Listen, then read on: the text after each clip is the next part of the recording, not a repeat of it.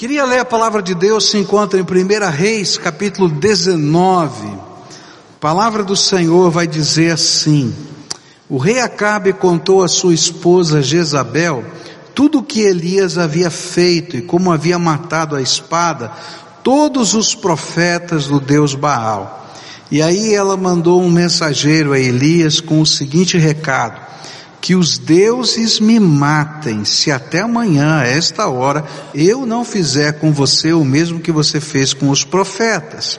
E Elias ficou com medo e para salvar a vida fugiu com o seu ajudante para a cidade de Berseba, que ficava na região de Judá, e deixou ali o seu ajudante e foi para o deserto, andando um dia inteiro. E aí parou, sentou-se na sombra de uma árvore e teve vontade de morrer. E então orou assim: Já chega, ó Senhor, acaba agora com a minha vida. Eu sou um fracasso, como foram os meus antepassados. Elias se deitou debaixo da árvore e caiu no sono. Você já se encontrou sem perspectiva do futuro? Olhar para frente e dizer, e agora? Eu creio que todos nós, em algum momento, nós nos vimos em uma situação assim, sem perspectiva do futuro. E era exatamente o que estava acontecendo com Elias. Mas a diferença nesta questão era que ele se encontrava sem perspectiva diante de uma grande vitória que havia acontecido no dia anterior, dois dias antes. Que coisa estranha, uma grande vitória e agora ele está sem perspectiva. A Bíblia diz que ele fez um desafio, havia uma grande idolatria no meio do povo de Israel, e ele fez um desafio. Ele disse assim: ó, vamos resolver esse assunto. E vocês estão dizendo que Baal é Deus, e eu estou dizendo que o Deus Todo-Poderoso, Jeová e Avé é Deus. Então vamos fazer uma disputa. A gente faz dois altares. Você faz um altar para Baal, eu vou fazer um altar para Deus. Você coloca os sacrifícios para Baal no seu altar fazem a sua liturgia, o seu culto, do jeito que vocês quiserem, tá? E se Baal é um Deus verdadeiro, o fogo que vai acender o altar vai vir do céu. Vai cair fogo do céu. Agora, se Yahvé é o Deus verdadeiro, então ele vai derramar fogo do céu. E a Bíblia diz que aconteceu assim, e o povo se reuniu em volta para ver a disputa entre os deuses. E aí então Baal fica lá, os 400 profetas de Baal fazem toda a sua liturgia, desde o nascer do sol até meio-dia, e nada acontece. E aí então vai lá Elias, e ele diz: Olha, gente, está muito fácil, esse negócio aqui está muito fácil, porque Deus é todo poderoso. Faz um favor para mim, vão lá no riacho, várias pessoas, e tragam muita água. E molhem a lenha, molhem o sacrifício. Vamos fazer aqui um buraco em volta do sacrifício para a água molhar tudo isso aqui. Eles vão lá e molham todo aquele local. E aí ele faz uma oração: Senhor, prova que o Senhor é o Deus verdadeiro manda fogo do céu. E caiu fogo do céu e consumiu aquele holocausto. E a Bíblia diz que a população indignada por ter sido enganada por tanto tempo, sai em direção, em perseguição aos profetas de Baal que fogem dali, porque perceberam que tinham sido enganados. Mas, dias depois, a rainha manda um bilhetinho, só um bilhetinho. Você pensa que acabou? só está começando, porque eu vou matar você. E quando Elias recebe esse bilhetinho, ele começa a perder a perspectiva de futuro, ele desanima, completamente. Ele se sente derrotado apesar do milagre que ele mesmo presenciara. Nesse texto, o Senhor nos revela os movimentos da interação de um Deus que se importa conosco. E a gente vai ver o homem de um lado e Deus agindo, a alma doente e Deus trabalhando no coração desse homem. Então, o primeiro movimento está do lado humano, e eu queria olhar um pouquinho o que estava acontecendo com Elias, e a gente vai descobrir que o desânimo dele era, na verdade, um reflexo da doença da sua alma. É interessante notar que toda a vitória de Elias ruiu quando uma cartinha chegou. E aquilo foi como a gota d'água, o gatilho emocional, que iniciou um processo onde a percepção da realidade foi transtornada. E de repente a grande vitória desvanecera. As perspectivas de um futuro melhor para a nação, através de um avivamento espiritual, desapareceram. Tudo por causa de um bilhetinho e olha, aquilo que a rainha escreveu não era novo, porque ele durante todo o seu ministério recebeu ameaças de morte, tanto do rei quanto da rainha. Não era novidade. Por que será que coisas tão pequenas podem nos levar a um sentimento de derrota tão intenso quanto Elias viveu? Eu não sei se isso já aconteceu com você, não é? De repente, está tudo bem na vida, as coisas estão acontecendo, deu certo, mas aí uma pessoa dá uma palavra, uma frase, e parece que a vida da gente acabou. Ou a gente recebe um bilhetinho, e parece que a vida acabou. Quando eu comecei aqui o meu ministério, eu recebia cartas anônimas toda semana. E aí eu li aquelas cartas e aquilo me fazia tão mal. Eu disse: o que, que eu estou fazendo nesse lugar? O que, que eu vim para Curitiba? Estava tão bem lá em São Paulo. O cara escreve carta. E olha, o cara tinha um requinte, né? Naquele tempo não tinha e-mail, que ele conseguia mandar a carta cada vez de uma cidade diferente. Tinha a estampa do correio lá. Eu dizia, esse cara deve ser um viajante, né? Porque fala a verdade, né? Cada vez é um lugar diferente. E como o cara falava mal. E metia pau em tudo. E eu estava tão angustiado. E um dia eu estava orando e falei, Deus, não aguento mais esse negócio. Estou aqui, essas cartas. E aí o Espírito Santo falou, por que, que você lê? Para de ler. E aí as cartas chegavam, não tinha remetente, via carimbo de lugar diferente, do jeito que vinha jogava no lixo. É interessante como uma coisinha pequenininha tira a gente da, do prumo. E aí de repente a gente começa a enxergar a vida com uma perspectiva totalmente contaminada por pensamentos destrutivos. E foi exatamente isso que aconteceu com Elias. Ele estava doente da alma. E de repente veio sobre ele um medo incontrolável. É interessante. Há um cenário que não é diferente do que já vivemos, no entanto, nós estamos diferentes. A nossa alma está doente e por isso sentimos um medo incontrolável uma verdadeira sensação de morte, um mal-estar como nós nunca vimos antes, um desejo de fugir de tudo e de todos, e se possível dormir para não ter que pensar e nem viver. Você já sentiu esse medo incontrolável assim? Ah, não dá, não sei o que vai acontecer, de que jeito vai ser. Tem gente que deita na cama com esse medo incontrolável e tem sensação de que está morrendo, vai parar no hospital. E a gente pergunta, mas o que é que está acontecendo? A alma está doente. A alma está doente. Nossas emoções estão doentes. Nossos sentimentos estão confusos. A nossa percepção da vida está confusa e misturada. Em 2010, na campanha da eleição para presidente, eu fiz um pronunciamento contra o PT e eu não imaginei que viria tanta confusão depois daquilo, né? E aí começaram a chegar é, é, e-mails, cartas, telefonemas, ameaças, de tudo quanto foi jeito.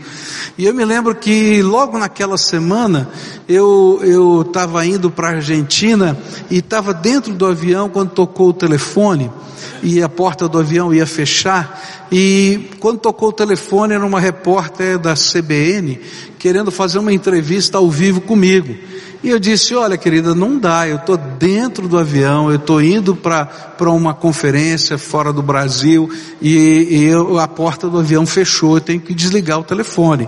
E a mulher fez piada comigo como se eu estivesse fugindo e mentindo, não é? E aquilo me deu uma raiva danada. Mas não foi só raiva, porque daí ela falou um monte de coisa que estava sendo dita e, e as ameaças e tal, e de repente eu fiquei com medo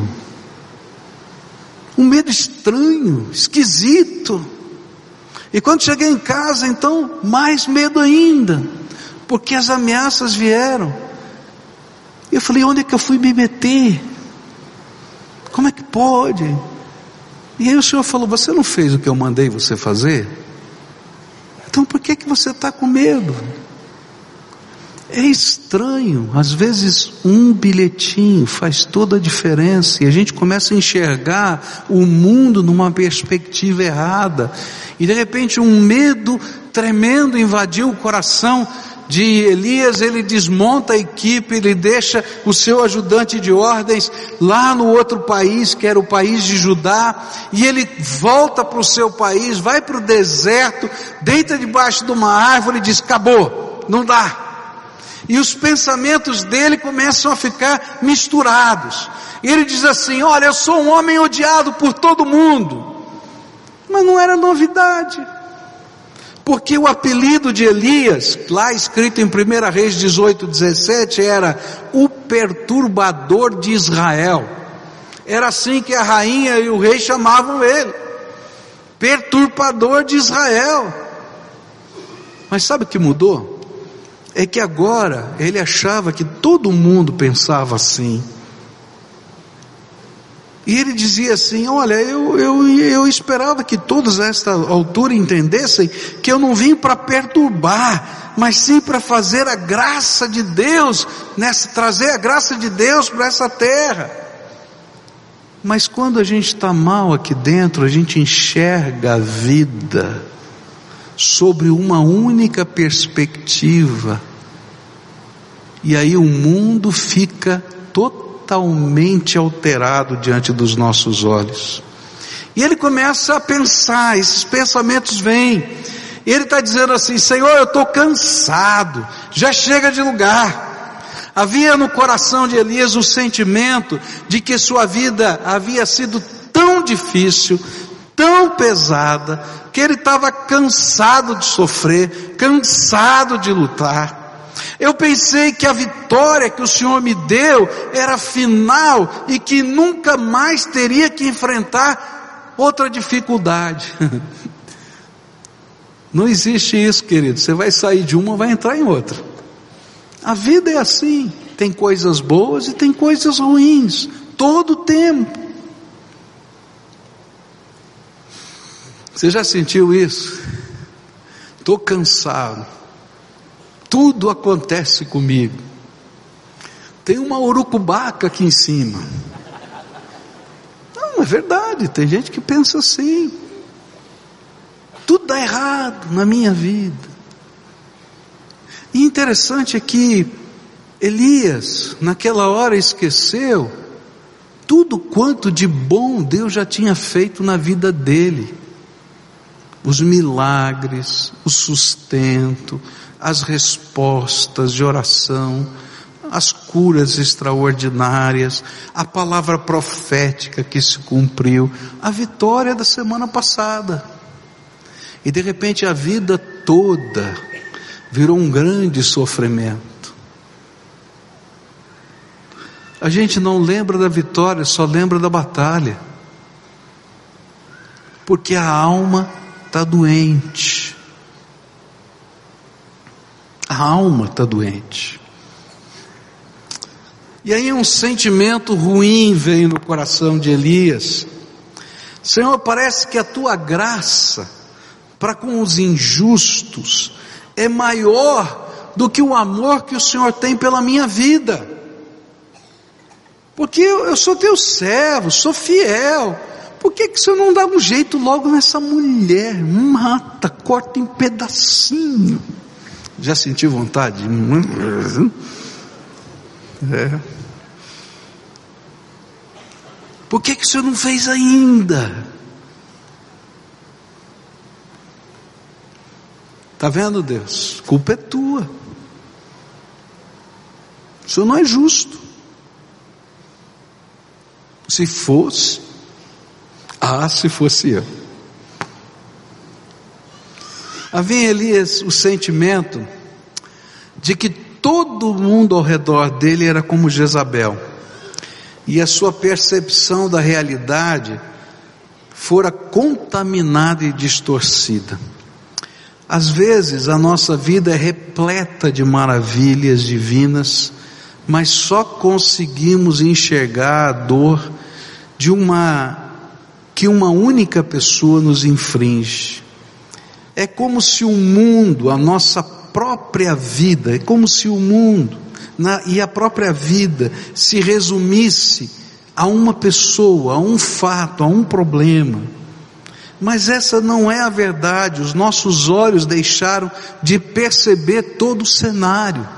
Eu me lembro alguns anos atrás que eu recebi um telefonema de uma senhora pedindo ajuda e ela, ela dizia assim: Pastor, tudo vai mal na minha vida, está tudo horrível. Meu marido perdeu o emprego. Falei, verdade, querida, o que está acontecendo? Quais são os problemas? Falei, não, pastor, ele já conseguiu um outro, está até ganhando um pouco mais. Aí eu disse, então o que, que foi? Não, quase perdemos a nossa casa. Mas e daí? O que aconteceu? Ah, conseguimos renegociar a nossa dívida, o valor da prestação baixou, aumentou o tempo, está tudo em paz. Eu falei, mas e, e daí? Não, mas agora o meu marido está no hospital, mas o que aconteceu com o teu marido? Eu disse, não, é que agora que ele está trabalhando nesse novo emprego, tem plano de saúde, ele aproveitou para fazer uma cirurgia que estava atrasada há muito tempo. Eu falei, menina, o que está acontecendo? O cenário não é o problema, o problema está aqui dentro da alma. A alma está doente. E aí a gente começa a perceber o mundo de uma maneira diferente. E às vezes o sentimento que a gente tem é um sentimento de decepção com a gente. E olha só o que Elias vai falar: eu sou um fracasso, como foram os meus antepassados. Eu fracassei, todo o meu trabalho foi em vão, eu perdi a minha vida nesse projeto de ser profeta de Deus, é pesado demais, é complicado demais. Quando nós perdemos a perspectiva, isso afeta não apenas o nosso futuro, mas nós avaliamos toda a nossa vida pela falta de perspectiva. E vem em nós um sentimento de fracasso, porque nós não vemos sentido no passado, no presente e no futuro. A gente só enxerga a dor da gente. E a consequência disso é de uma vida sem sentido, é desejo de morrer. Esse pensamento fica remoendo a nossa mente e a gente fica pensando por que viver, por que sofrer, lutar para quê? Eu nunca vou chegar a lugar nenhum. Eu me lembro que recebi um telefonema numa outra ocasião e era uma senhora, ela disse para mim assim: Pastor, eu já tomei um monte de remédios para morrer. E eu queria que o senhor orasse por mim para encomendar minha alma. Sério, não foi brincadeira. Pela graça de Deus, a gente conseguiu chegar na casa daquela pessoa, chamamos os socorristas, ela foi para o hospital, está viva até hoje, louvado seja Deus. Né? Mas esse sentimento de morte às vezes vem intensamente, porque ela só enxerga a vida à luz de um problema, de uma situação, de uma dor, esquece todo o resto do cenário, porque a alma está doente. Esse é o retrato de uma alma consumida. Muitas pessoas estão sendo consumidas pela dor, pelo abandono, pelo sofrimento de relacionamentos desgastantes. Pessoas que perderam a perspectiva do futuro, mas isso afetou a sua leitura do passado e do presente. Eu não sei, eu espero que não tenha ninguém aqui vivendo isso. Mas se você estiver vivendo isso, eu queria mostrar para você o próximo movimento. Como Deus lida com alguém que está doente da alma. Como Deus trabalha com estas coisas que estão em turbulência dentro de nós. E aí a Bíblia vai ensinar a gente nos versículos 5 em diante. Elias se deitou debaixo da árvore, caiu no sono, e de repente um anjo tocou nele e disse: Levante-se e coma. E Elias olhou em volta e viu perto da sua cabeça um pão assado nas pedras e uma jarra de água, e ele comeu e bebeu e dormiu de novo. E o anjo do Senhor Deus voltou e tocou nele pela segunda vez, dizendo: Levante-se, coma, senão você não aguentará a viagem. E Elias se levantou, comeu e bebeu, e a comida lhe deu força bastante para andar 40 dias e 40 noites até o Sinai, o monte sagrado. A primeira coisa que podemos notar ao ler esse texto é que Deus se importou com a dor e o sentimento do seu servo. Então a primeira coisa que eu queria dizer é que se você acha que ninguém se importa, Deus se importa com você. Se você acha que ninguém está vendo, Deus está vendo que a sua alma está doente. Se você acha que ninguém pode chegar à profundeza do teu coração, lá na escuridão que você está vivendo, eu quero dizer que Deus, a luz eterna, quer descer essa profundeza. Essa foi a primeira coisa. Deus se importou com Elias. E ainda que ele desejasse morrer sozinho no deserto, sem qualquer testemunha, por isso ele vai lá e deixa o seu companheiro de equipe lá no outro país e ele volta para ficar debaixo de uma árvore. A Bíblia diz que era um zimbro. Dá uma colocada aí no zimbro para a gente ver. É uma árvore que fica no deserto ela é solitária, dá uma olhada, tudo ao redor não tem nada, só tem aquela árvore. E isso refletiu o que estava na alma desse homem. Estou sozinho. E ele vai para debaixo dessa árvore para morrer. Ficar ali no deserto e morrer. Mas o Senhor vai ao encontro desse homem que está doente da alma. E toma uma série de medidas para socorrer o seu profeta. A primeira medida que ele usa, o primeiro ato de Deus, é mandar o anjo dele. E isso está mostrando para a gente que os céus se movem a favor dos seus servos, dos servos de Deus. O céu está se movendo. E ele vai e manda um anjo. Quando a gente está doente da alma, a gente não consegue ouvir a voz de Deus porque a nossa mente está perturbada.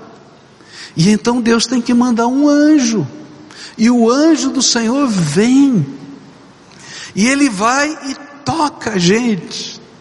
Às vezes, como acontece com, aconteceu com Elias, o anjo veio, né, lá do céu, mas muitas vezes na nossa vida os anjos são pessoas que Deus coloca no nosso caminho para mostrar para a gente que a realidade que a gente está enxergando não é a verdade. E essas pessoas confrontam a vida da gente e dizem para a gente: olha, peraí, não é bem assim. Você está enxergando a vida sobre um prisma completamente diferente do que ela verdadeiramente é. Às vezes são pessoas que nós encontramos no caminho que não sabem nada da nossa vida, mas dizem uma frase ou duas que chegam direto ao nosso coração. Às vezes são pessoas chegadas a nós que entram na nossa intimidade e dizem: escuta aqui, você está enxergando a vida errado. O anjo do Senhor vai visitar a gente. E se você olhar para a tua vida, se você estiver enfrentando alguma luta dessa, você vai perceber quantas vezes o anjo do Senhor chegou na tua vida. E se você está aqui nesse culto, é porque o anjo do Senhor está aqui para falar com você e tocar o teu coração. Pode ter certeza disso. Não é por acaso. É interessante como essa mensagem saiu. Normalmente não é assim que funciona comigo. Eu estava orando e de repente a mensagem veio inteirinha na minha cabeça, eu só escrevi. O senhor quer falar alguma coisa aqui hoje? Mas não foi só o anjo.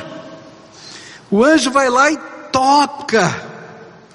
E a ideia é que às vezes nessa luta não são as palavras que falam ao nosso coração, mas é o toque do amor, da graça, da misericórdia de Deus que vai lá e chacoalha a nossa vida. Às vezes Deus precisa chacoalhar a nossa vida, não o chacoalho da maldade, da dor, da punição, mas aquele chacoalho para dizer: acorda, desperta, porque a vida não é assim. Mas não parou aí. Esse anjo vai lá e acende um fogo. E é interessante que fazer fogo naquele tempo não era fácil. Não tinha fósforo. Para acender um fogo do zero era muito complicado. Mas vai lá o anjo do Senhor e acende o fogo. E sabe, no deserto faz muito calor de dia, mas faz muito frio à noite. E o fogo estava aceso para aquecer aquele homem. Mas não tinha só o fogo. A Bíblia diz que o anjo fez um pãozinho quentinho nas brasas. Quando eu era garoto, eu era responsável para ir na padaria todo dia de manhã. Né? E naquele tempo a gente não comprava pãozinho, né? A gente comprava o filão de pão, a bengala, né? E assim era na minha casa, comprava bengala. Então eu ia na hora certinha que eu sabia que o padeiro estava soltando a fornada e eu pegava aquele pão quentinho, punha debaixo do braço e ele nunca chegava em casa com as pontinhas, porque eu comia no meio do caminho. Esse era o privilégio de quem ia buscar o pão, né? Mas gente, o cheiro daquele pão, aquele cheiro, mas que coisa, eu lembro até hoje do cheiro né? Gostoso. Você imagina Elias está lá dormindo sozinho no deserto. O anjo do Senhor vai lá e diz: acorda, Elias. Ele olha, está quentinho, está lá colocado o fogo. Tem um pãozinho cheiroso, gostoso. Hum, que coisa boa. E não era só isso, não, uma aguinha fresquinha.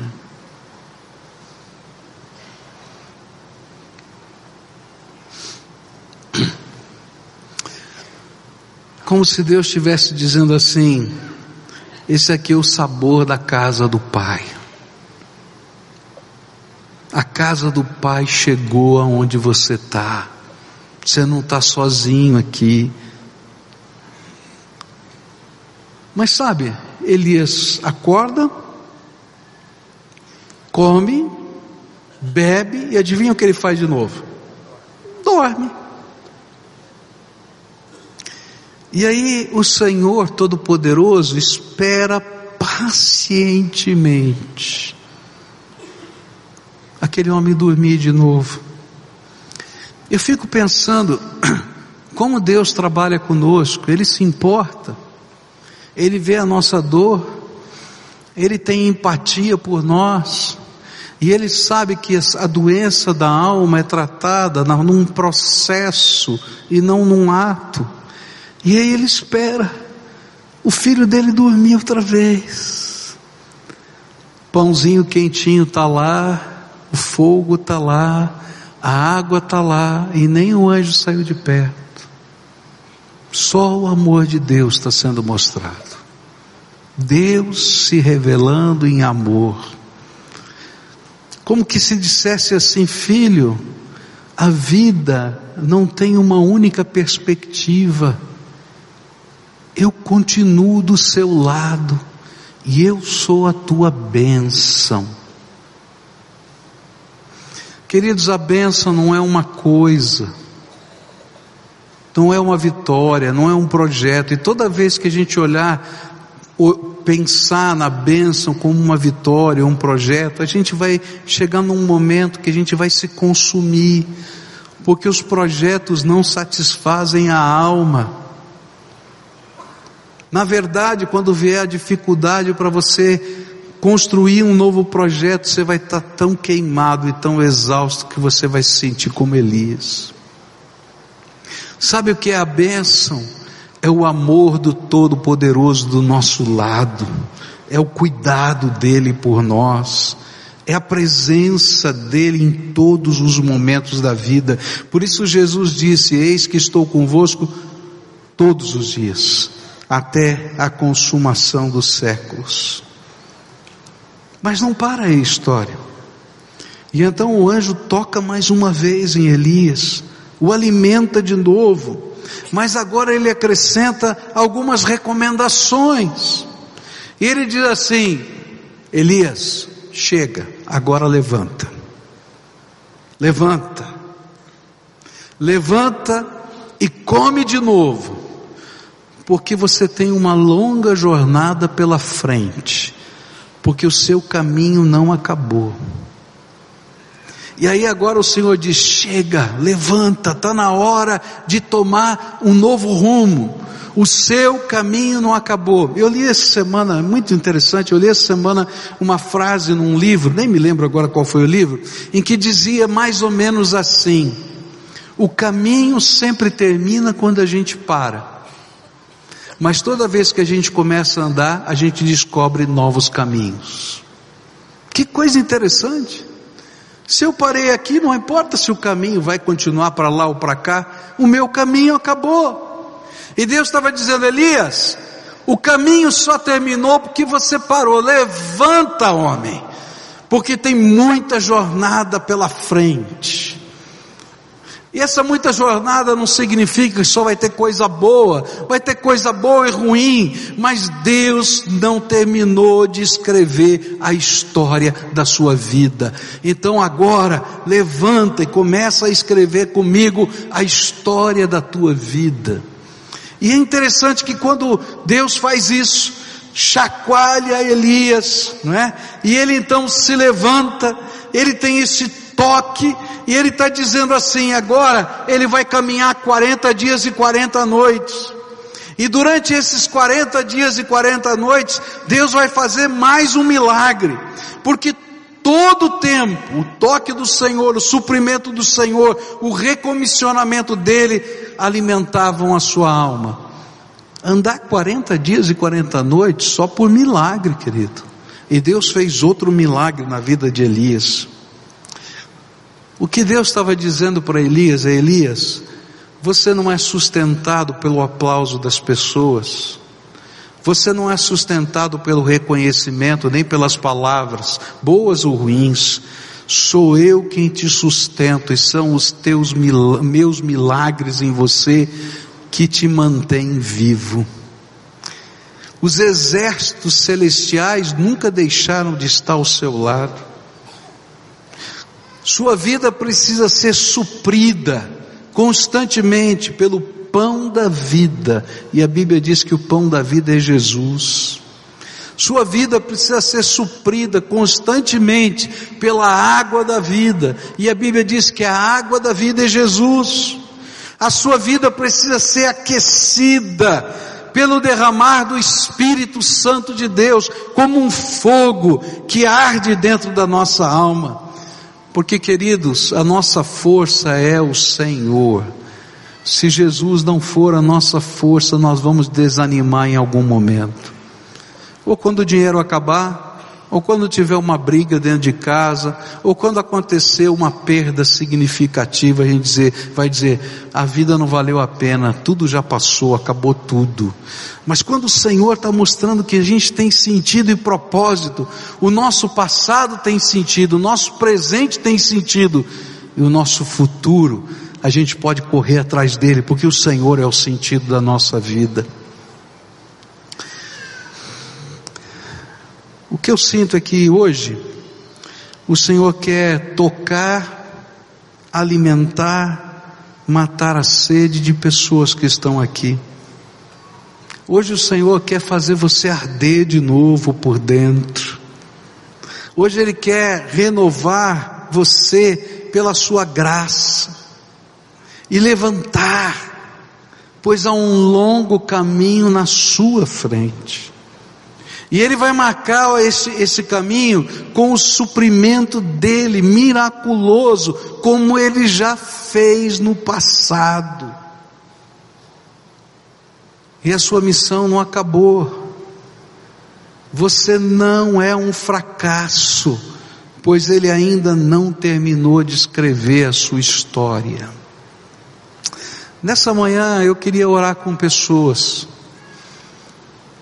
eu creio piamente que o Senhor me deu essa palavra, porque Ele sabia que você estaria aqui. Eu creio que hoje o Senhor me mandou ser como um anjo, falar com você, tocar em você, apresentar para você respostas. Eu já aprendi na minha vida que as respostas não estão quando a gente olha ao redor. Porque quando a gente não está bem da alma, a gente olha ao redor, a gente só vê paredão e muro. A resposta está quando a gente olha para cima e a gente enxerga o Todo-Poderoso.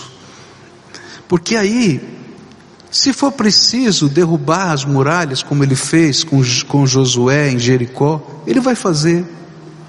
Se for preciso fazer a gente andar com as águas, sobre as águas, como Jesus fez com Pedro, Ele vai fazer. Se for preciso simplesmente pegar na nossa mão e nos ajudar a dar passos no caminho que a gente não enxergou, Ele vai fazer. Como um pastor que leva as ovelhas no meio dos vales escuros de sombras da vida. E quando a gente aprende a fazer isso, a gente vai descobrir que Deus renova as nossas forças e a gente começa a enxergar a vida com outros olhos. A gente que precisa de cura no corpo, mas há muita gente que precisa de cura na alma. Precisa que o Senhor entre lá na nossa psique, na nossa alma, e trabalhe as emoções, os sentimentos, as amarguras, as tristezas, as angústias para nos dar uma nova perspectiva, para mostrar que o passado não foi tão, tão ruim assim, nem o presente está todo perdido, e que Ele tem uma história para escrever, e que Ele vai escrever essa história através da sua vida. Então nessa manhã eu queria orar com você. Você que está se sentindo doente da alma, o Senhor te trouxe aqui porque Ele quer fazer algo novo na tua vida. E eu vou convidar você a deixar o seu lugar num ato de fé. Como o anjo disse para Elias: levanta. Eu vou dizer para você: levanta. E esse levantar pela fé vai ser você sair do seu lugar, vir aqui à frente para a gente orar juntos. Esse vai ser um momento de oração, de clamor pedindo a intervenção de Deus, mas a mudança dos teus olhos, dos teus sentimentos, para você enfrentar as lutas, mas saber que o Senhor é por você. Então, se você é essa pessoa, vai deixando o teu lugar, vem para cá. Se você está lá na galeria, vai descendo também. E a gente vai orar juntos. Porque só quem já passou por coisas assim, e eu já passei, pode ter certeza. Sentimentos assim, leituras assim, é que pode interceder, porque sabe como está doendo o teu coração, Então, se você é essa pessoa, vem para cá, vem chegando junto aqui com a gente. A gente vai estar junto, só isso, a gente vai estar junto, orando ao Senhor, pedindo: Senhor, cura minha alma, segura na minha mão, me leva pelo caminho que eu achei que terminou, me dá perspectivas, me dá uma nova visão, tira o espinho envenenado que está dentro do meu coração. Está doendo, Senhor, está doendo, está doendo muito, mas o Senhor pode tocar a minha vida. Eu quero beber da água da vida. Há uma fonte que diz a Bíblia que jorra para a vida eterna, e uma fonte que depois sai de dentro da gente. Está na hora de renovar essa fonte. Eu quero comer do pão da vida comer aquilo que a graça de Jesus preparou para você. Eu quero. Vamos orar juntos? Posso orar por você aqui? Me permita, tá? Senhor Jesus, tu conheces o coração desse teu povo. Tu sabes como está doendo. Só o Senhor sabe como está doendo. E eu quero te pedir agora, Senhor, Começa a tocar na vida desses teus filhos. A gente ouve a palavra, a mente da gente entende, mas às vezes não desce para o nosso coração, porque a nossa alma está ferida. E eu quero te pedir, Senhor, não fala apenas, toca, coloca a tua mão, Senhor, no coração que está ferido trata com o óleo do Espírito Santo essas feridas. E agora levanta, Senhor. Levanta, segura na mão deles e levanta, coloca de pé. E diga para ele: Eis que estou convosco todos os dias até a consumação dos séculos. Lembra, Senhor, que se Deus é por nós, quem será contra nós? Lembra, Senhor, para os teus filhos, as marcas do teu amor e da tua graça na história deles, e que eles não enxerguem a vida através de um bilhetinho, de uma palavra maldita, mas que eles enxerguem a vida, Senhor, pela perspectiva do que o Senhor vai fazer na vida deles. Renova a fé, Senhor, renova a esperança, renova o amor, renova, Senhor, a busca pela tua presença. Renova, Senhor, renova, Senhor, renova, Senhor.